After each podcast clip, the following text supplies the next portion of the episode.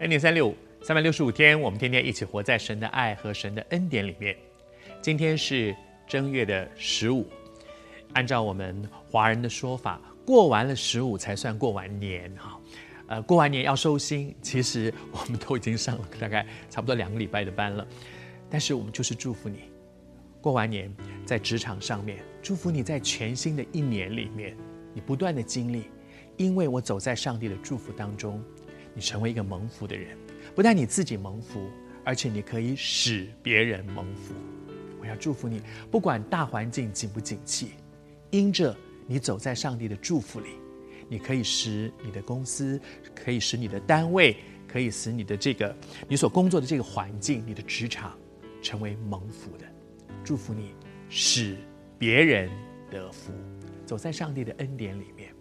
我们都好希望能够蒙福，但是怎么样蒙福呢？我相信我们的这位独一的真神，他是万福的源头，福气都是从那里来的。那么我希望他赐福给我。我怎么样能够领受呢？还是说，每天我们恩典三六五用短短的一段圣经，虽然只是短短的一句话一节，可是我们有一个心，就是我从圣经里面总是找到神做事的原则。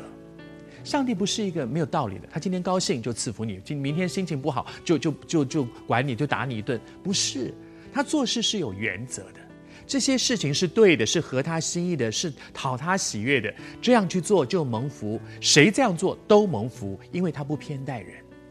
亚伯拉罕这样做，摩西这样做，大卫这样做，保罗这样做，彼得这样做，蒙福。你我这样做一定也蒙福，因为他真的不偏待人。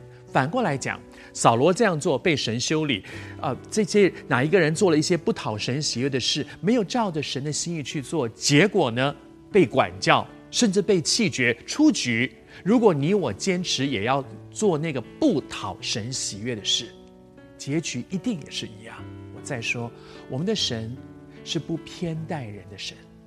读圣经，找到神做事的法则，不只是多知道一点神做事的法则，而是照着去行，就一定会蒙福。求主施恩，恩待我们。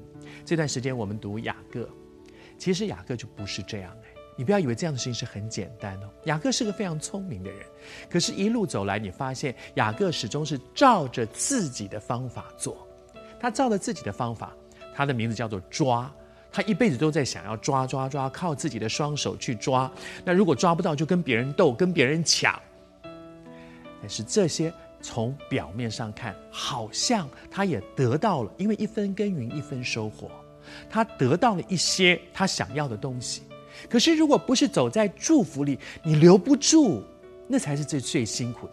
好像今天我们读到这一节，是创世纪第三十章的最后一节，他说：“于是，于是雅各极其发大。”于是，于是是什么意思呢？